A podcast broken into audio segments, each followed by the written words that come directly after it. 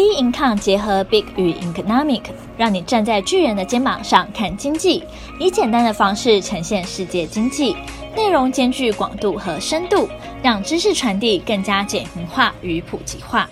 各位听众好，欢迎收听今天的小资生活理财树。那我们今天呢要谈的呢是买房是梦想，年轻人呢如何买第一间房哦。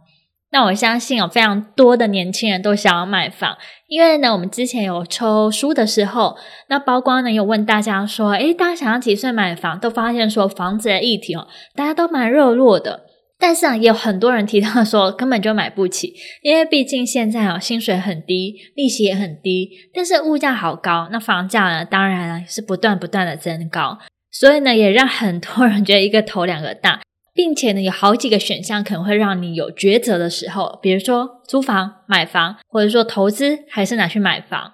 哇，这些心声呢，我们今天就来跟大家来讨论一下这个议题，看一下说，诶，自己能负担得起多少钱的房子，并且呢，其实年轻人啊买房子也是可以有步骤实现的哦。前阵子的时候呢，彭博也有报道说呢，台湾在二零二一年第一季的房价是创了六年来最大的涨幅。可见有疫情的情况下，很多人呢回台湾之后呢，还是会拼命的买房，房价真的是高居不下。尤其是六都嘛，平均的房价比去年同期就涨了五点七 percent。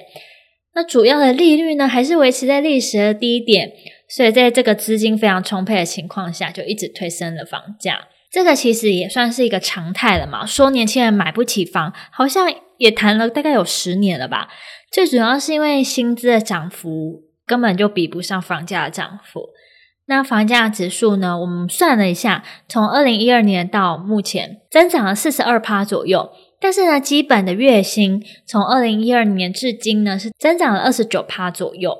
那在这个情况下，很明显的房价涨的速度真的是。快于薪水的速度啊，那也不止说台湾这样子啊，回头看一下韩国，哇，韩国更可怕哦，二十几次的打房，依旧房价还是一直不断的飙涨，光二零二零年一年哦，韩国城市的房价就上涨二十二 percent，它是呢在亚洲当中哦，主要城市中涨幅最大的。像前韩国总统呢，在任期期间因房因房市低迷啊，所以呢松绑了房地产的法规，所以造成了房地产市场泡沫化。而现今呢，文在寅的政府呢打房政策呢，却让房价继续飙升。哇，这真的很可怕，打了二十几次，怎么样都压不下来。不过呢，亚洲有个地方就比较特别哦，是日本。日本呢，从一九九零年代呢到现在，已经下跌了四十九点六 percent，表示说快跌了一半呢。因为以前呢，东京的时候经济很好嘛，一九八七年的时候，东京的房价是上涨超过五十趴哦。那时候啊，大家不知道有没有听过，在银座区域的房子呢，是可以买下一整个美国的。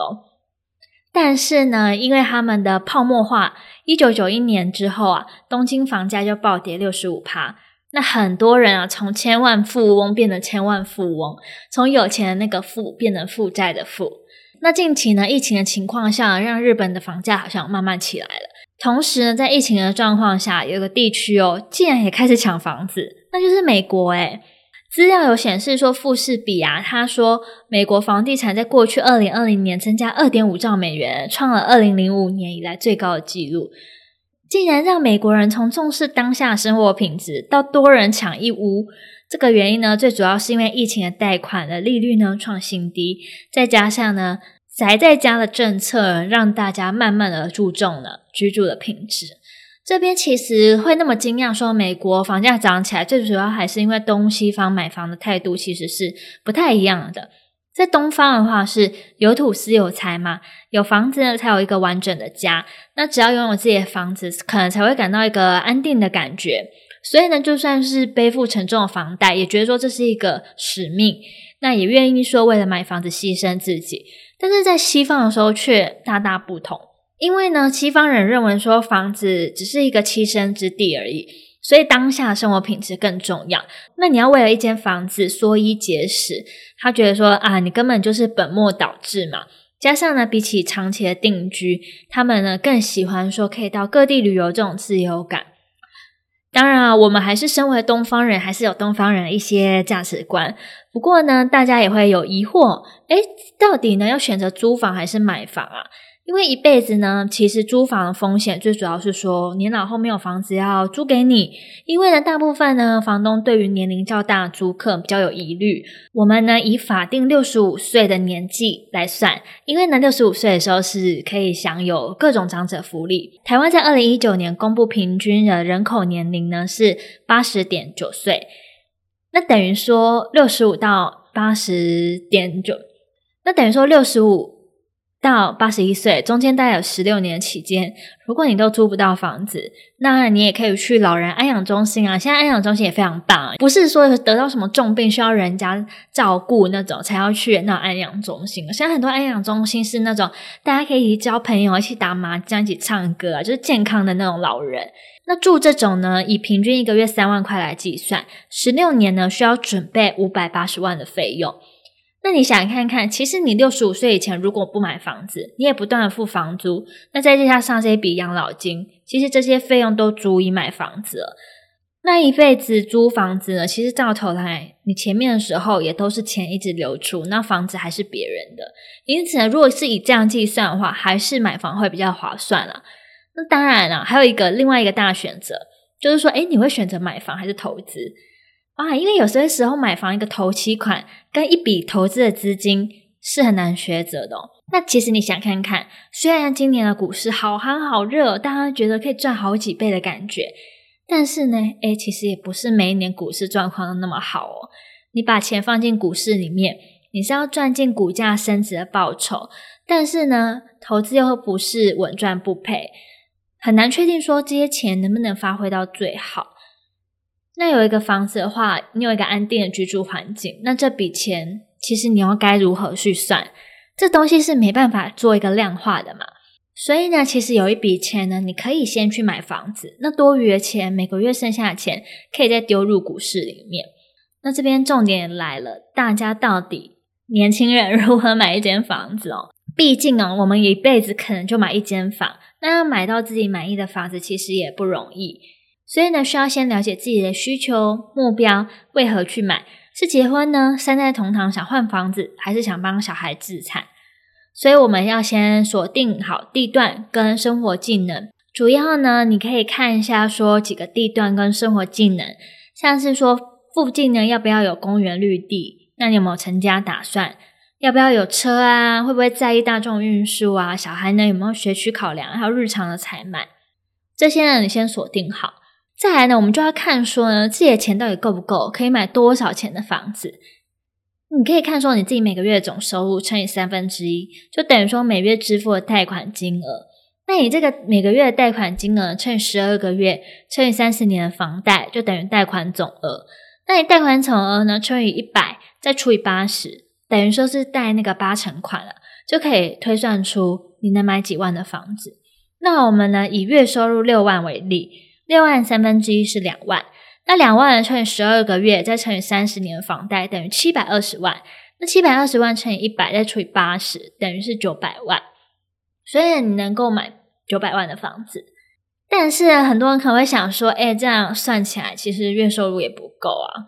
到底能不能买房子啊？如果月收在三万以下，的确会比较困难。那你也可以这样做，你如果有另外一半的话，可以一起付。等于说，你能贷款的金额就乘以二的嘛，那你能挑到的房子的条件就会提升，或者说你可以往房价比较低的区域，像是基隆啊、桃园、淡水，甚至呢，如果你资金不够的话，可以选择预售屋哦。为什么资金不够选预售屋会比较 OK 呢？最主要是因为预售屋可以分阶段付，还有机会是无息贷款，因为它那时候还没有盖好，也没有产权，所以呢，不需要说像银行贷款嘛。那需要付的费用包括定金、签约金，还有预收款、开工款、工程款等等的。甚至呢，很多时候预售屋会有早鸟优惠。当然，有些人可能对于预售屋也有一点成见，觉得它有些缺点。毕竟你看不到屋况嘛，你只能用资料去想象。那有些人也会选择新成屋或是中古屋。那这些它的优缺点呢，到底是怎么样的话，其实你们也可以到我们 b i n c o m 的网站上来看，看一下说到底。这些优缺点分别是什么？当你选择好到底要买什么样的房子之后，最重要也要想说到底要买几平，因为不同买房目标啊，其实需要的空间当然不同。有小孩跟没小孩，自己住或两个人住也都不一样。买房子的时候可以算一个比率，叫做得房率。它的意思是说，整间房子室内空间占全栋的百分之多少？公式的话是主建筑物的面积加阳台面积除以全幢面积，再乘以一百趴。那如果你有七十趴以上的话，表示得房率非常好哦。这个平数的效率呢会高一点，因为公设比低啊，也不会代表说坪效好哦。那你选择好房子要买的话，接下来就是看房贷嘛，要如何去贷？嗯、呃，贷款的话，真的不要说让自己有压力喘不过来，应该以自身需求来执行买房哦。每个人能贷的金额呢也会不同。有些人可以贷到二十年、三十年或者四十年，最主要是跟你的还款来源有极大的关系。那借款人的收入呢？薪资转账证明或是名下的资产，银行呢可以从收入当中看到借款人的还款能力。那以往呢，大家认为说头期款两成，贷款八成。不过呢，根据个人还款条件，也有可能无法贷到八成哦。因此呢，估算自备款就必须要充足。这边再提醒大家一下。买房子的时候呢，大家都希望说可以买到一个合理价钱的房子，毕竟房子就已经那么贵了。那你当然希望说，诶，可以在越优惠的情况下越好。所以呢，免不了说你需要去议价。那你要去议价的话，你之前一定要做好功课哦。这边不是说在菜市场里面乱喊，可以看一下实价登录的网站，了解说，诶，这个区域的房价。那也想好说可以自己接受的价格。并且呢，嗯，大家一定要保持那个平常心嘛，多看几次。这个不是说便宜一两千块的东西，不要说什么急着下单哦。而且呢，自己的预算算好就算好，不要再自己盲目的加价。